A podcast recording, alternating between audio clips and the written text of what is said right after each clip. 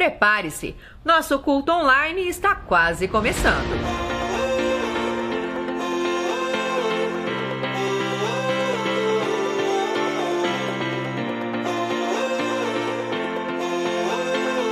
Oi, gente, estamos aqui hoje para te ajudar a se preparar para os cultos online da C3.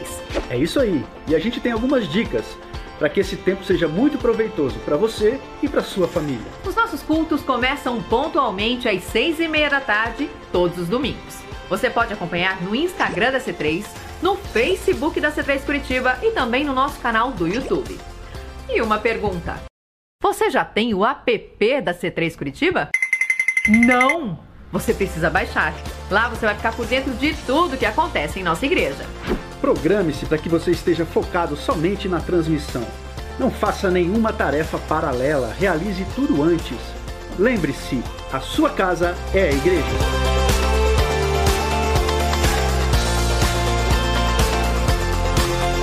Lembre as crianças que a hora do culto é como na igreja. Nada de ficar pedindo comida, conversando, fazendo bagunça. É todo mundo focado na transmissão. Na hora do louvor, louve, adore, erga sua mão. O Espírito Santo está na sua casa. E na hora da palavra, anote. Você pode meditar nela durante a semana. Lembrando que você também pode entregar o seu dízimo e a sua oferta, assim como na igreja. Para isso, basta você acessar o QR Code do PicPay no nosso Instagram se você tiver alguma dúvida sobre esse assunto, entre em contato pelo direct ou pelo e-mail que está aparecendo aqui embaixo na tela. E o mais importante, compartilhe essa mensagem. Tem muita gente por aí precisando de uma palavra de Deus. E na hora de compartilhar, não esqueça de marcar a C3 Curitiba. C3 Curitiba. A Casa da Transformação.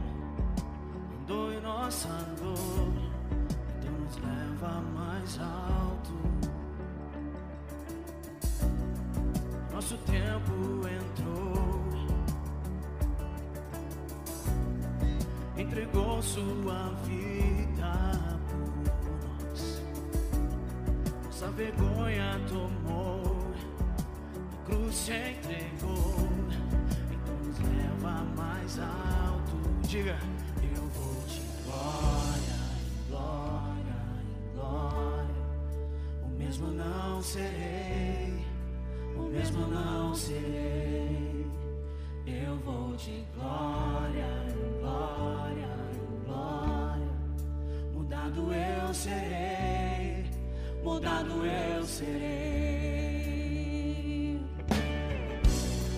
Me chama de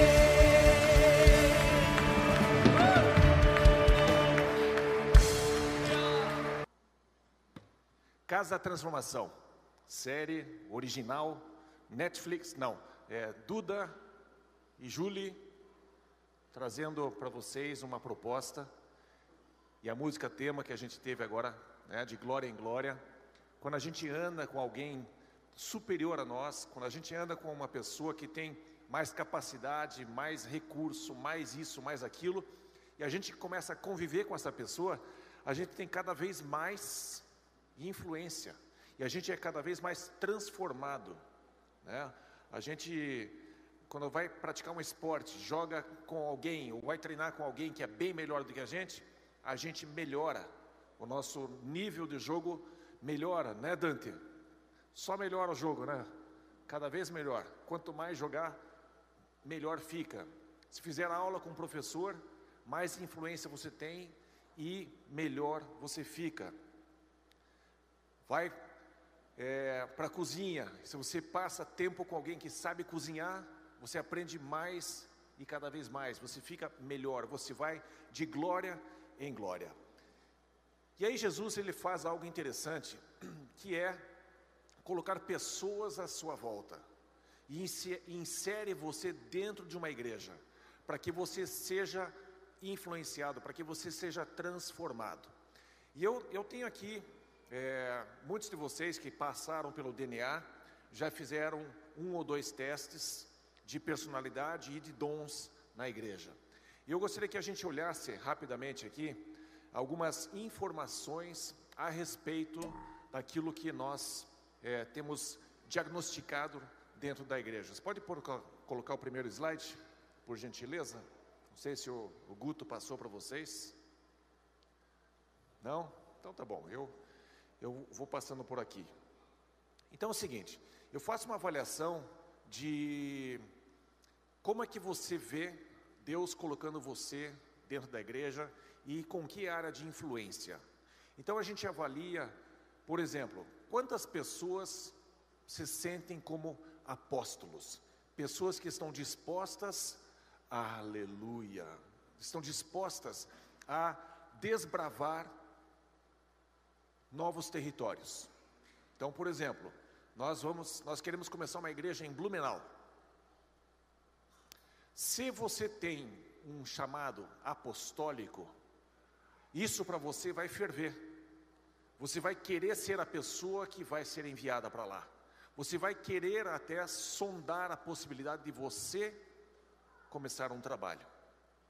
Então, 105 pessoas fizeram o teste até agora. E é, dessas pessoas aqui, nós temos como apóstolo, nós temos 16 pessoas tiveram esta tendência demonstrada. Então, das 105, 16 pessoas dizem: Cara, quer saber? Eu acho que eu posso ser enviado para uma outra igreja, para uma outra cidade e começar um trabalho do zero. Vou trabalhar com os índios, vou trabalhar com quem for, vou trabalhar com um bilionário, né? A gente brinca com algumas pessoas, é, já chegaram para mim e disseram, Ronald, Deus me levantou para ser missionário nas Ilhas Fiji. Eu, eu fui antes que você.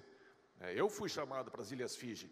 Você foi chamado para, sei lá, para Campo Comprido, né, para alguma coisa aqui por perto. Desde que eu vejo esses lugares lindos e maravilhosos, paradisíacos, né? Mas existe algo dentro de você e isso vai influenciar as pessoas à sua volta. A igreja, Jesus, ele organiza de uma maneira que todos nós possamos influenciar uns aos outros. Então, a pessoa que é apostólica, ela tem essa inclinação, não que ela é maior, mas ela tem esse espírito de desbravar novos territórios. Então, por exemplo, a gente começou um trabalho lá em Balneário Camboriú. Vamos começar um trabalho, já começamos um trabalho em São José dos Pinhais. O Léo e a Paula estão cuidando desse novo lugar.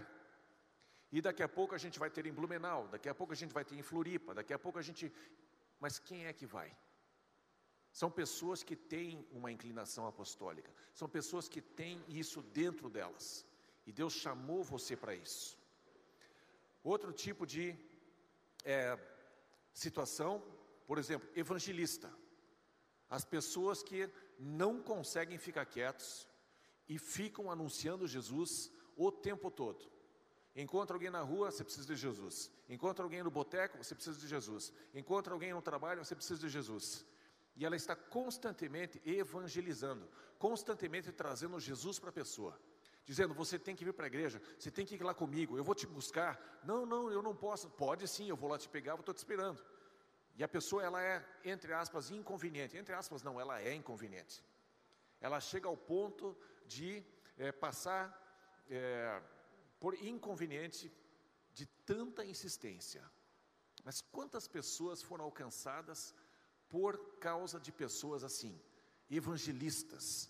E aí você tem, nesse, é, das 105 pessoas, 39 pessoas dizem: Eu tenho isso forte dentro de mim. E essas pessoas estão entre vocês. Eles estão influenciando vocês. Quer você perceba, quer você não perceba. Volte e meia, alguém está contando alguma história de alguma pessoa que eles anunciaram Jesus. E essa pessoa veio para cá. Aliás, todos nós fomos evangelizados por alguém, não é verdade? Né? Então, seja tua mãe, seja um amigo. Quem de vocês veio aqui, por exemplo, para C3 porque um amigo apresentou Jesus para você? Levanta a mão bem rapidinho aqui. Ó, uma pessoa, duas pessoas, três pessoas, quatro pessoas, mais pessoas. Várias pessoas foram evangelizadas ou cutucadas, né? O Norton não levantou a mão, mas ele também foi. Né? Levanta a mão, Norton. Foi. Isso aí, boa, Norton. Isso aí foi também. Né? A Anne também veio.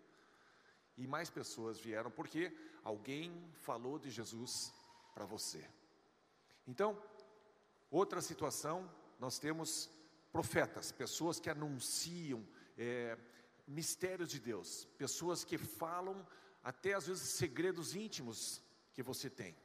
Então, entre nós, entre as 105 pessoas, nós temos aí 30 pessoas que têm essa inclinação profética de anunciar coisas novas, anunciar o coração de Deus, anunciar segredos até para você perceber que Deus está prestando atenção em você.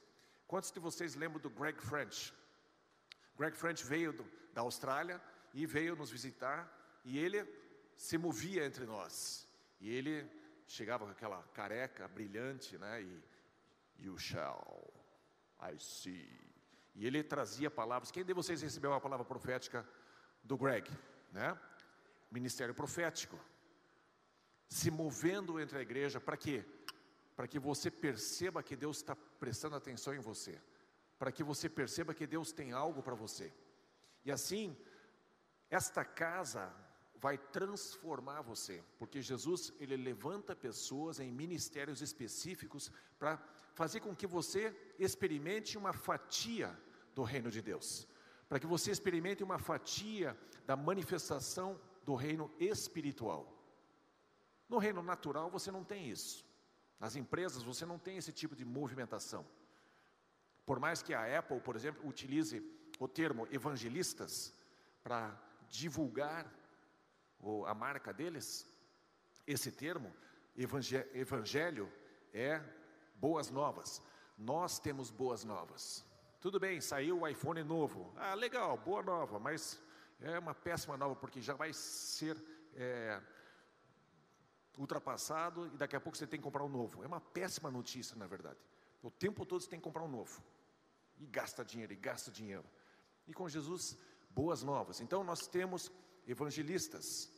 Nós temos também mestres que gostam de ensinar a palavra de Deus, que trazem certas características que você nunca viu. Ele vai no detalhe, ele vai nas minúcias da palavra de Deus. É, acho que o Duda tem uma inclinação de leve, né, talvez, para ser um mestre né, da palavra de Deus. Ele conecta tudo com tudo, porque ele ama estudar a palavra.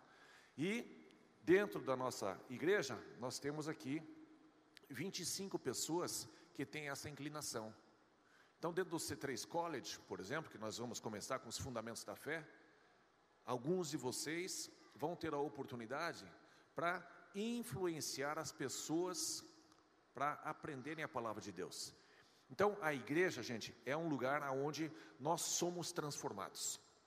Você não vai ser a mesma pessoa para sempre. Se você permanecer dentro da igreja, você será transformado. A palavra de Deus diz que nós seremos transformados de glória em glória. E a proposta que Deus tem é que você seja transformado não numa pessoa qualquer, mas nada mais, nada menos do que ser como Jesus. Esse é o alvo. Esse é o nosso alvo para você. Fazer com que você seja cada vez mais parecido com Jesus. Amém? Então, é, se exponha, se exponha à igreja, frequente a igreja, faça parte de um connect, seja influenciado pelas pessoas do seu connect, porque ali você vai ter alguém com uma inclinação apostólica ou profética, ou de mestre, ou de evangelista, ou de pastor. Então, como pastor, nós temos dentro da igreja, é, acho que eu não falei esse ainda, né? Pastor, nós temos 50 pessoas, praticamente metade da nossa igreja tem uma, um chamado pastoral para cuidar de pessoas, gente boa, gente carinhosa, gente atenciosa. Então, nós é, vamos influenciar a tua vida com o coração dessas pessoas que cuidam uns dos outros, pessoas que gostam de pessoas, pessoas que gostam de se envolver com os seus problemas e te ajudar a resolver os teus problemas. Ok? Então, casa de transformação, casa da transformação.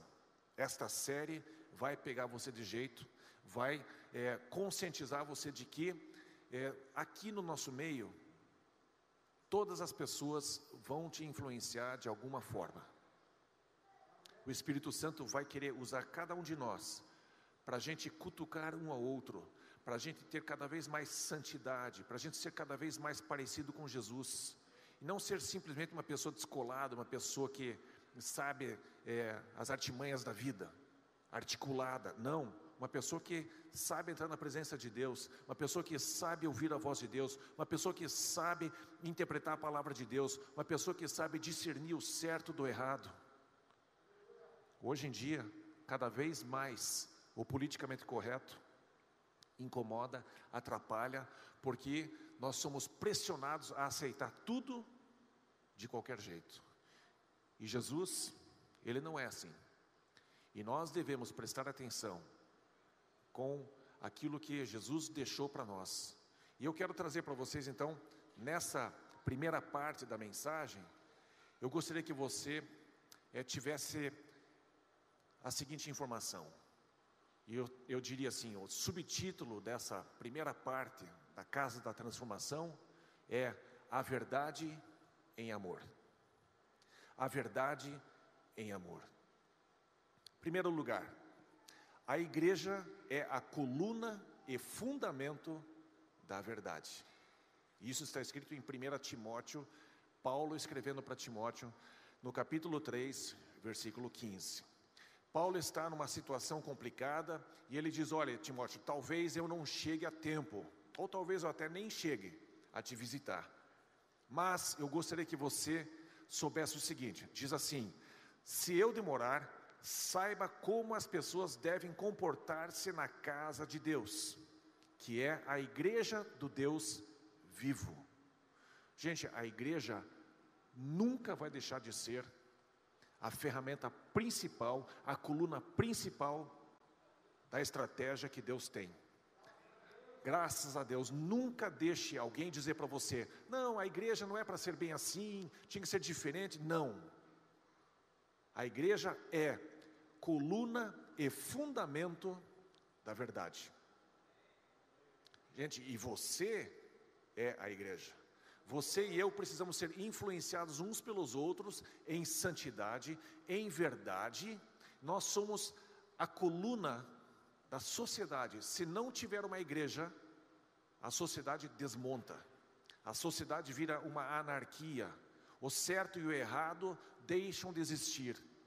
Todo e qualquer país no mundo que é bem sucedido tem a palavra de Deus como o norte, os princípios divinos como o norte, como direcionamento.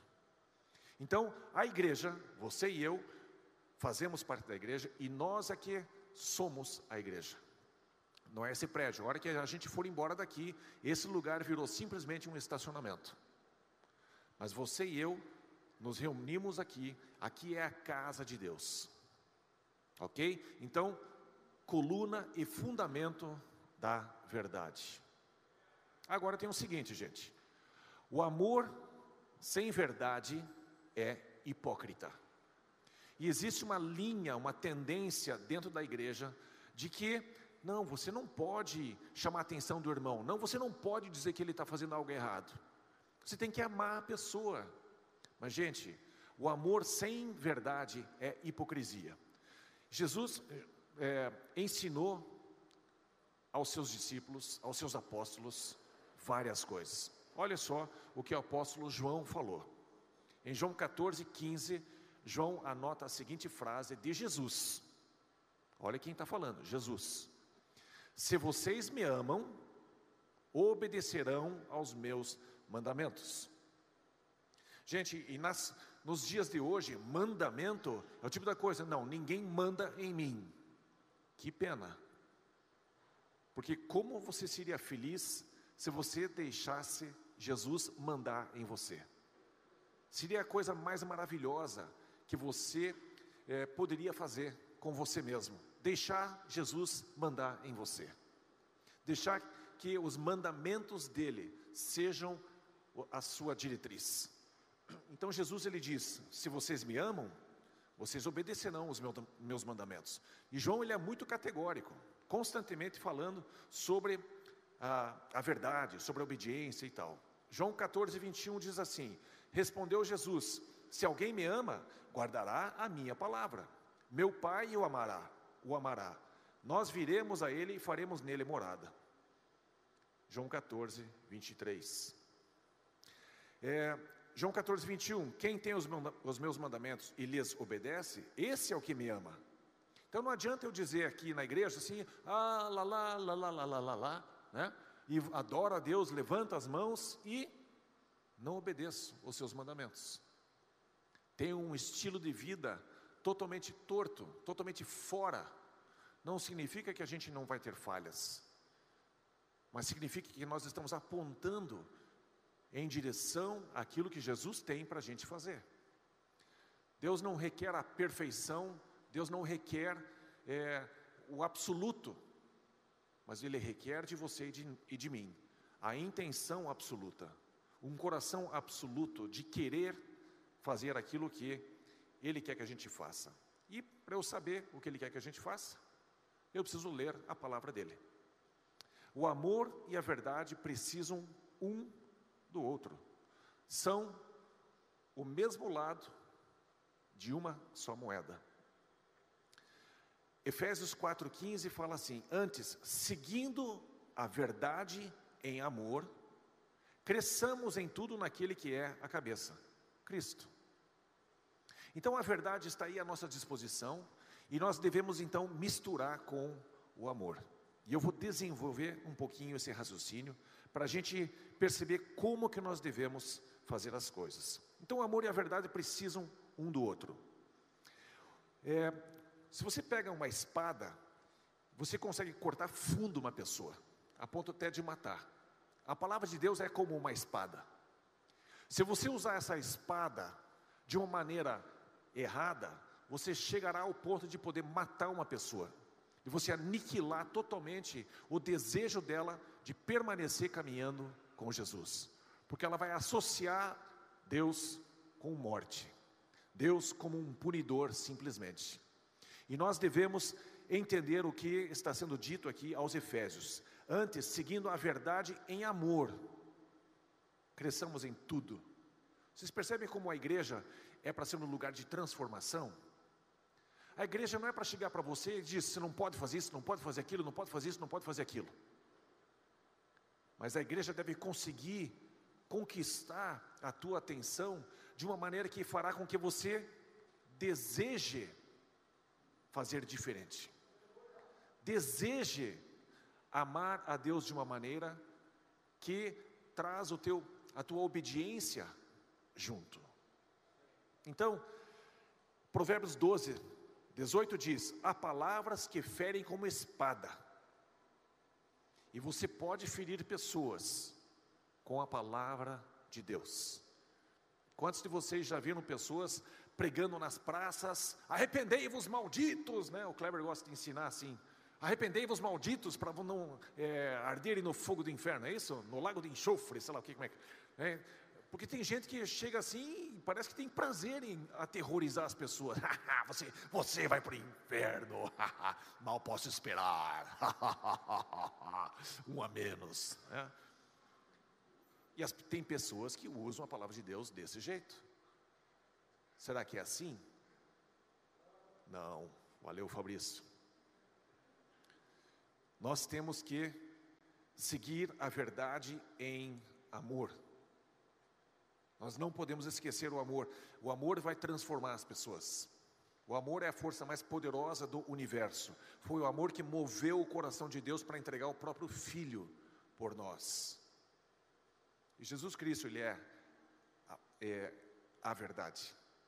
E ele caminhou em amor o tempo todo. 1 Timóteo 1,5. O objetivo dessa instrução, Timóteo, é o amor que proceda de um coração puro, de uma boa consciência e de uma fé sincera. Qual é o objetivo? Desenvolver o amor. Nós temos todos que conhecer a palavra de Deus, mas nós temos que amar o nosso próximo com a verdade.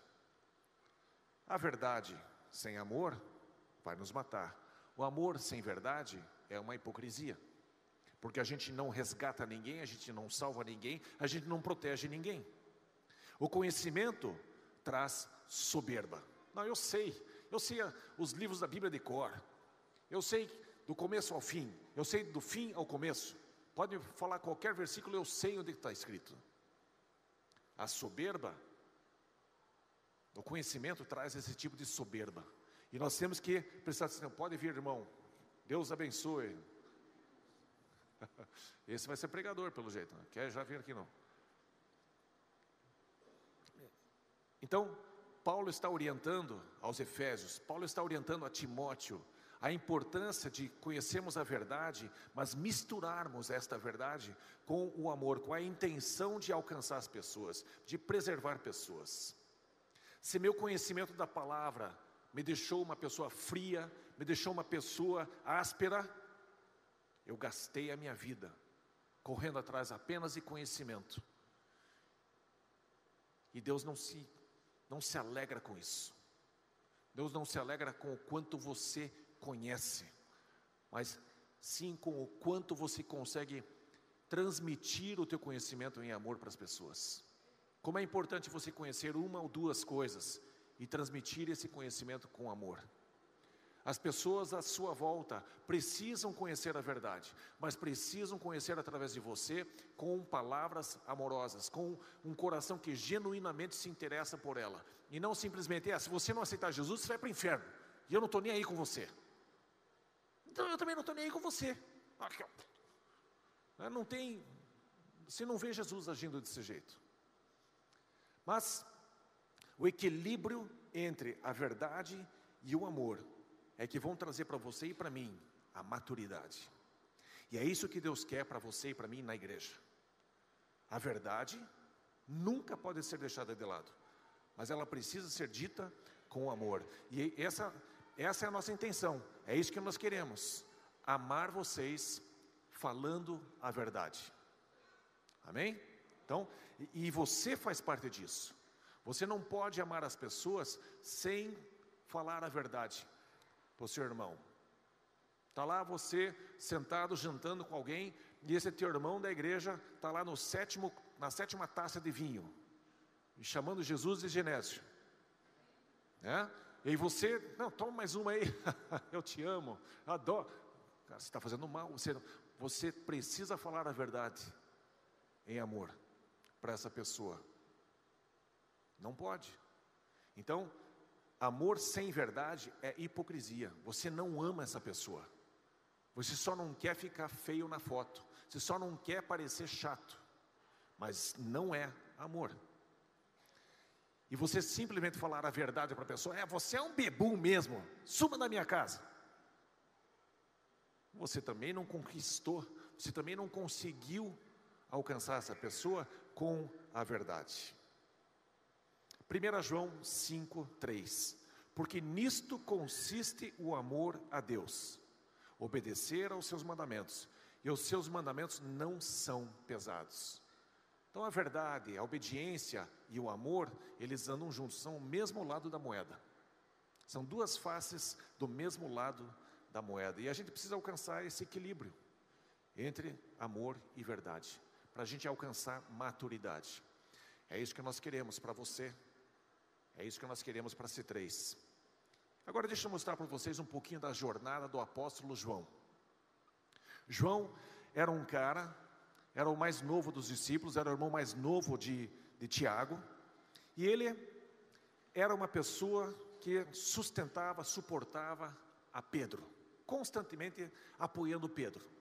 Estava ali o tempo todo junto. De vez em quando ele até dava uma cutucadinha, né, apostava uma corrida, né, sentava pertinho de Jesus, de, de Jesus, estava o tempo todo ali, ele, Pedro, na verdade era Pedro, Tiago e João, andando com Jesus. Mas João era o mais novinho deles. Ele, esse, esse João, ele era discípulo de João Batista. E João, ele sempre buscava a verdade, ele sempre queria saber da verdade. A sede dele, a paixão dele era pela verdade. Eu quero saber o que é certo, qual é a verdade nisso. E nessa sede, nessa busca, ele encontra João Batista e ele se torna discípulo de João Batista. Passa um tempinho, Jesus aparece no cenário, João Batista aponta, está ali, ó, aquele é o Cordeiro de Deus. João, apóstolo João, futuro, deixa João Batista, pede transferência de, de uma igreja para outra e diz: eu, João Batista, eu vou seguir então o original. E João Batista disse: vai e vai tarde. Então João vai atrás de Jesus e começa então a, aliás, continua a sua jornada pela busca da verdade. Ele era apaixonado pela verdade. E ele disse em 3 João, na sua epístola, 3 João, versículo 4, ele diz assim: Eu não tenho maior prazer, não tenho maior alegria do que esta, de ver os meus filhinhos andando na verdade. A alegria dele era essa ver a verdade no mais alto ponto. Mas até ele chegar nessa maturidade, ele passou por uma caminhada com Jesus. Ele passou por uma transformação que você e eu estamos passando. Nós todos estamos num processo de transformação. Cada um de vocês que permanecer na igreja verá a sua vida sendo transformada. E no final vocês verão que Rapaz, não é que eu estou parecidinho com Jesus? não é que eu estou cada vez mais como ele, não é que eu gosto cada vez mais das coisas que ele gosta, não é que eu gosto das músicas que ele gosta, não é que eu gosto do que ele gosta. E essa transformação vai acontecer se a gente permanecer gravitacionando ao redor da igreja. Como eu disse lá no início, 1 Timóteo 3,15. Mas se eu demorar, o Paulo fala, saiba como as pessoas devem comportar-se na casa de Deus, que é a igreja do Deus vivo coluna e fundamento da verdade. Nunca despreze o valor da igreja. Que bom que você veio. Que bom que você está aqui. E logo, Deus permita que essa pandemia enfraqueça, enfraqueça, cada vez menos pessoas sejam afetadas, cada vez mais pessoas saudáveis, cada vez mais pessoas livres desse negócio, e que em breve saia essa vacina, para a gente se apoiar na vacina, né? E seja o que Deus quiser, e a gente sai para o abraço, literalmente, para comemorar o retorno às atividades da igreja. Mas João é, apaixonado pela verdade. Ele tinha uma obsessão pela verdade. E alguns de nós são obcecados pelo certo, são extremamente justos, não pode, você falou assim, você tem que fazer assim, você não pode mudar, tem, sabe, tem pessoas que são obcecadas pela verdade. E não tem jogo de cintura, não tem é, condicionamento é, emocional para ser flexível. Né? Eu escutei uma vez um pregador falando: Bem-aventurados os flexíveis, porque não serão quebrados. Eu achei bacana essa interpretação. Mas Olha que João fala como ele aborda a verdade, como é importante para ele. Ele é muito preto no branco.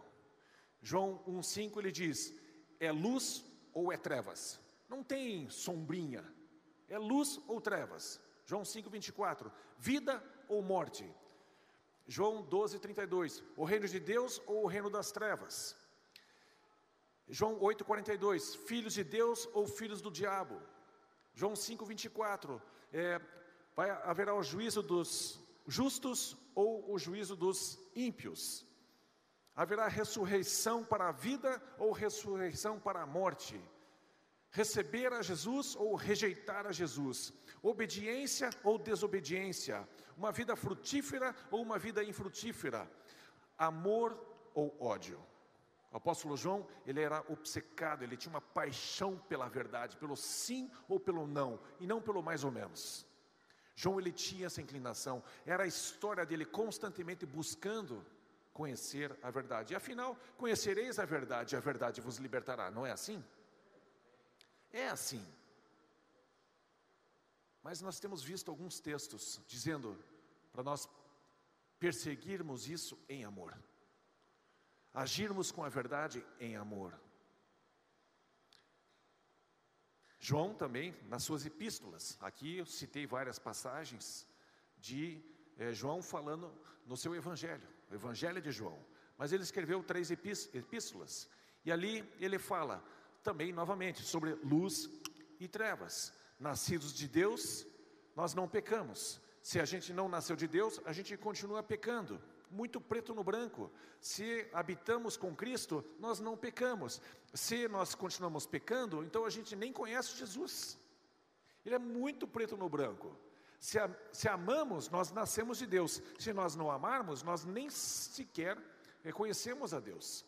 Como cristãos que vivem em pecado, eles são mentirosos. E a verdade não está nele. Sabe como João ele, ele é muito categórico, muito firme nas suas declarações. Mas ele é conhecido como o apóstolo do amor. O que será que houve de transformação com ele? Que tipo de experiências ele teve nessa jornada? Ele também diz: aquele que faz o bem é de Deus, aquele que faz o mal não é de Deus e sequer viu a Deus. João então tem esse tipo de atitude esse tipo de paixão, esse tipo de obsessão pela verdade. E é muito bom. Só que João, ele também tem é, a fama de ser o apóstolo do amor. Mas antes de ser conhecido como apóstolo do amor, ele era conhecido como filho do trovão. Um cara assim, tempestuoso, um cara que reage na hora, não tem papas na língua, ele fala, doa quem doer, e ele não quer saber, ele é racista mesmo, ele não gosta de samaritano, ele quer mais que vá para o inferno mesmo. Mas aí ele encontra Jesus. Aí você encontrou Jesus. Você antigamente, ou talvez atualmente, ainda manda algumas pessoas para algum certo lugar, porque fez alguma coisa com você. Mas eu prometo para você, se você continuar andando com Jesus, se você permanecer dentro da casa de Deus, se relacionando com cristãos, se expondo ao Espírito Santo, você será transformado, porque aqui é a casa da transformação. Eu fui transformado, continuo sendo transformado, e isso é para você e para mim, para cada um de nós. Essa transformação de glória em glória. E em Lucas capítulo 9 nós temos essa história que eu acho fantástico, que me deixa assim sossegado, porque se João se safou, se João chegou à fama de apóstolo do amor, eu como pastor alemão, eu tenho esperança. Eu já fui visitar a prisão e fui, fui evangelizar as pessoas. Eu quase, é, quase fiz eles quererem sair da cadeia para me arrebentar. Porque eu fiquei, eu tinha tanta raiva, assim, é, você está aí porque você merece mesmo, você é um, você é um safado, o Kleber pregando, né? É, você, você, você é vergonha, porque você não sei o quê. E, e aí eu fiz um apelo, se você quer vir para Jesus, vem aqui na frente. O pessoal tudo na, atrás das grades, né? Totalmente despreparado. Ninguém veio para frente, então vai tudo para o inferno mesmo, não sei o que e tal, né? Sabe, tem esperança para mim. Eu tenho esperança porque o filho do trovão se transformou no apóstolo do amor. Olha a história desse, desse rapaz fabuloso. Jesus passando ali por Samaria. O samaritano é uma raça misturada, não é uma raça pura. Sei lá, Hitler tentou esse troço e não deu certo. Mas João olhou para os samaritanos, eles estavam passando por ali, Jesus e os discípulos, e Jesus, eles estavam indo para Jerusalém. E os samaritanos olharam assim para Jesus, oh, ele está com um cara que vai para Jerusalém, então nem passe por aqui. Olha o que João fala. Lucas 9, 54. Eles viram, consegue projetar aí? Não sei se consegue. Mas, ao verem isso, quando eles viram que os samaritanos não deixaram Jesus passar ali pela cidadezinha deles, mas João virou o filho do trovão. Lá, Thor, né? Thor não é o filho do trovão? É, então, virou Thor. E ele diz assim: os discípulos Tiago e João, os dois irmãozinhos, filhos do trovão, Senhor, queres que façamos cair fogo do céu para destruí-los? Quem andava com Jesus, cara. E você reclama do teu irmão, né? Não reclama do teu irmão, o cara tem muito mais chance do que João tinha. Primeira ideia de João: mata, passa a foice, acabou, mata essa gente. Não tem chance, não tem segunda chance. Vamos matar. Entra com a metralhadora lá e mata tudo. Acabou. A gente está livre dessa gentalha. Gentalha, gentalha, gentalha. É o Chico, né? Como é que é? Como é que é o nome desse? Chaves. É o Kiko. Gentalha, gentalha, gentalha. João foi assim. Chico, Kiko com Chaves. Chico.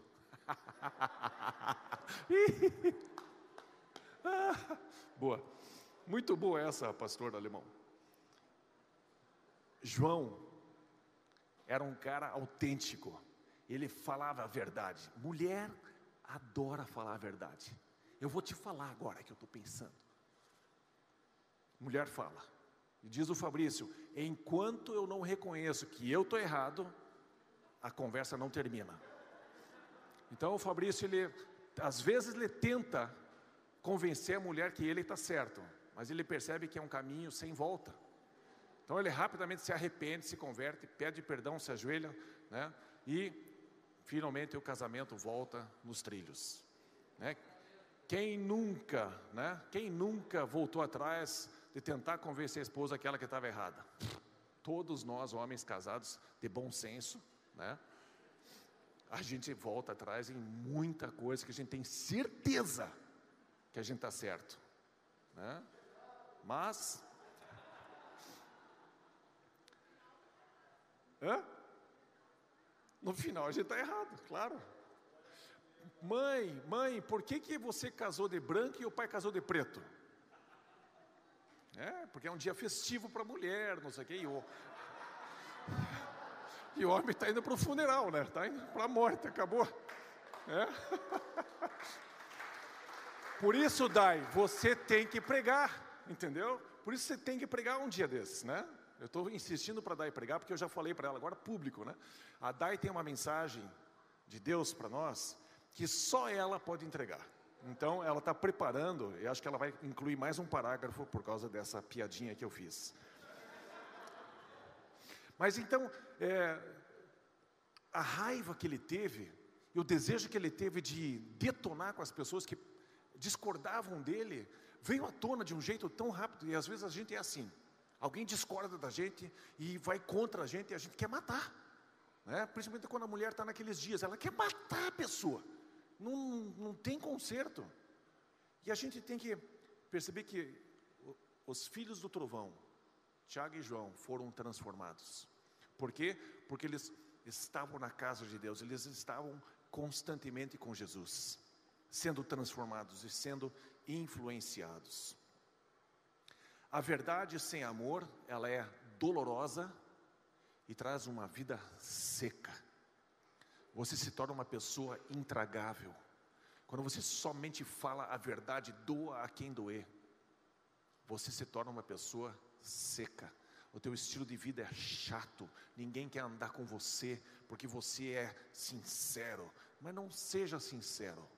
Minta, de, não, não, não. Mas dá uma floreada de vez em quando. Não, sabe, tenha amor na sua linguagem, tenha amor no seu no seu olhar, no seu tom de voz. A maneira que a gente fala afeta muito o que a gente está querendo dizer. Então, a verdade sem amor é igual a zero. A verdade sem amor. Não adianta você falar simplesmente a verdade. Sem amor, isso é igual a zero. 1 Coríntios 13, 2. Ainda que eu tenha o dom da profecia, e saiba todos os mistérios e todo o conhecimento, e tenha uma fé capaz de mover montanhas, mas se não tiver amor, nada serei. A igreja é um lugar onde a verdade é protegida dentro de uma embalagem de amor. A hora que a pessoa desembrulha, desfaz aquele laço de amor, ela vai encontrar a verdade lá e ela vai receber isso de nós. Quando nós corrigirmos vocês, e nós vamos corrigir vocês, nós vamos tentar fazer isso com o maior amor possível. E nós pedimos que vocês aceitem a nossa intenção de correção, de exortação, porque nenhuma igreja pode existir se não houver exortação, se não houver a orientação. Sabe, o Senhor é o meu pastor e eu, o seu cajado me consola. Então está lá o pastor com o cajado e a ovelha começa a ir mais para o lado, ele diz para cá, para cá, para cá, para cá, para E ele com o cajado ele conduz o seu rebanho. E essa é a figura que nós temos como modelo para a igreja. Tem horas que eu ou você nós vamos andar para o lado errado. E se nós amamos você de verdade, nós vamos dizer: ei, para lá não, é para cá. Nós queremos transformar, queremos que vocês saibam genuinamente, com toda a sinceridade, que a C3 é uma casa da transformação. E nós vamos corrigir vocês com o maior amor possível. Nem sempre vai ser agradável, porque na hora da disciplina, às vezes parece doloroso. Mas saiba que nós estamos fazendo isso porque nós amamos, a gente realmente se importa com a vida que você está levando. Então, receba isso de coração aberto. É lógico que é, existe aquele, aquela palavra, né? Não, eu, eu amo essa pessoa, mas eu me identifico com essa pessoa. O amor é para a gente alcançar para todos. Não significa que todos que eu amo, porque eu tenho que amar até os meus inimigos, certo? Eu não me identifico com o meu inimigo, a gente não tem nada em comum, mas eu preciso amá-lo Como é que eu faço isso? Eu oro por ele, eu abençoo a vida dele, mas eu me identifico com um outro grupo de amigos. E com eles eu ando, com eles eu faço a vida. E eu brinco que toda igreja tem que ter diversas panelinhas. Tem que ter diversas panelinhas. E dentro de cada panelinha tem uma pessoa que está sempre conectada com mais outra panelinha, que tem outra pessoa nessa panelinha que está conectada com outra pessoa e a gente está todo mundo conectado. Mas é normal, Jesus tinha Pedro, Tiago e João, os mais próximos.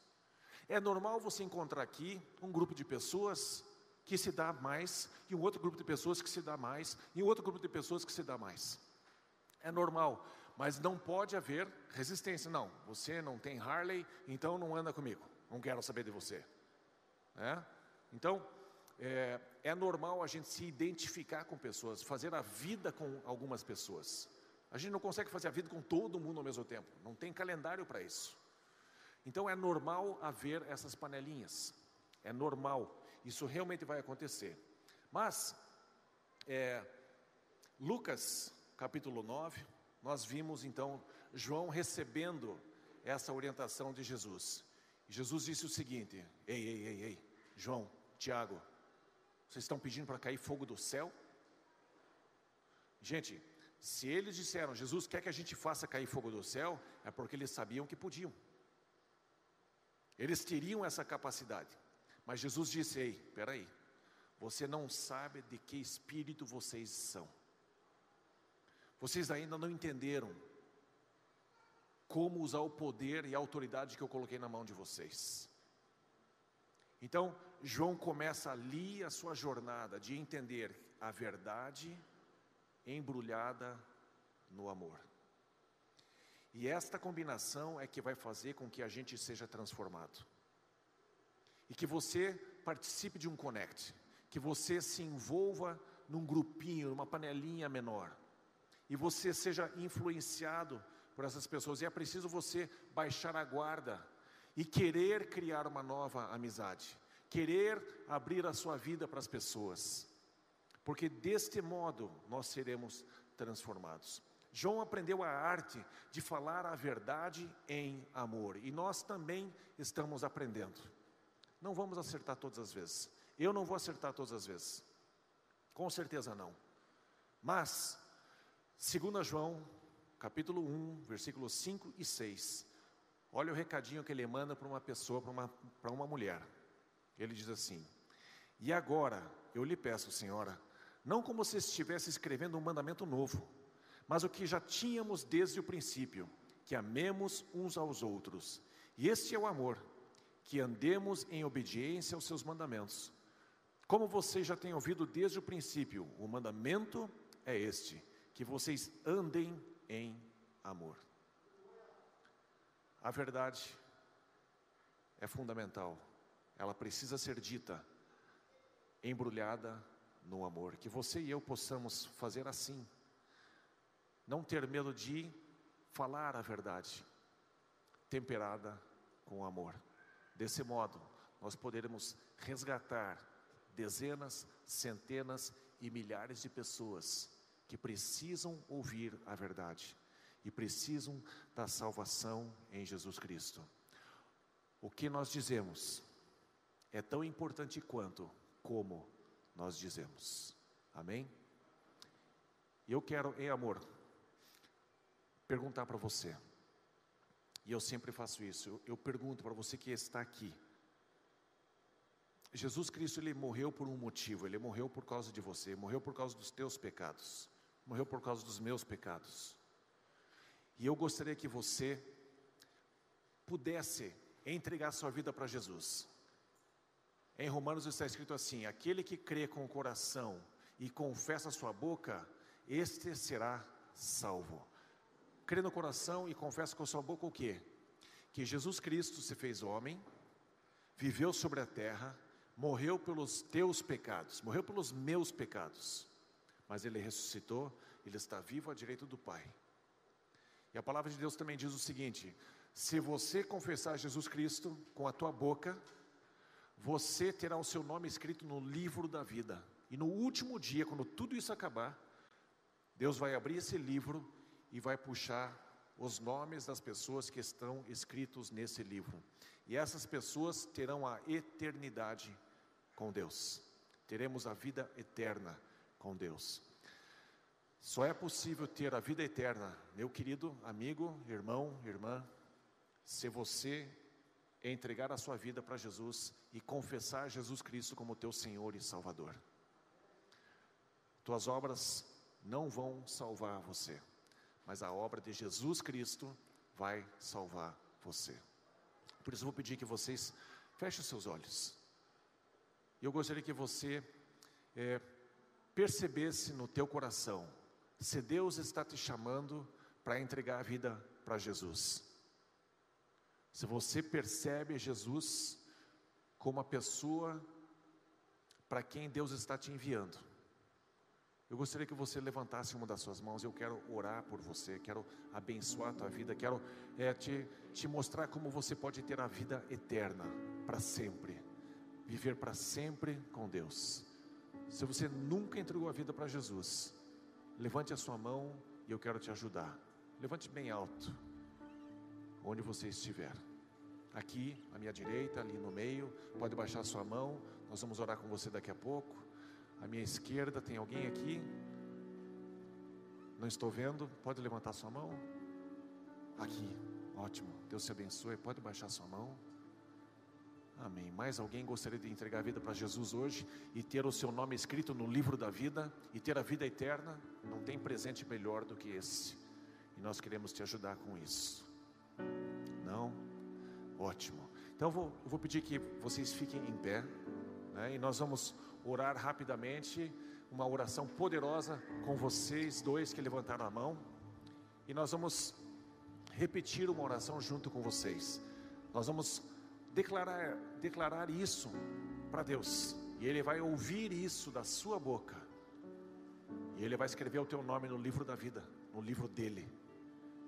Então, igreja, vamos, vamos repetir com essas duas pessoas a seguinte oração. Repita comigo: Senhor Jesus, eu creio que Tu és o Filho de Deus, que você veio sobre a terra, viveu como homem morreu pelos meus pecados, ressuscitou, está vivo à direita do Pai, e eu te recebo como meu Salvador e o meu Senhor, e eu te peço, perdoa os meus pecados e escreva o meu nome no livro da vida, em teu nome, Jesus.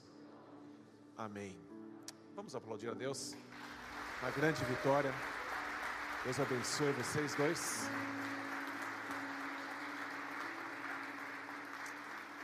E é incrível, né? Tem bastante gente aqui, mas no céu os anjos estão celebrando, vibrando com vocês, vibrando por vocês.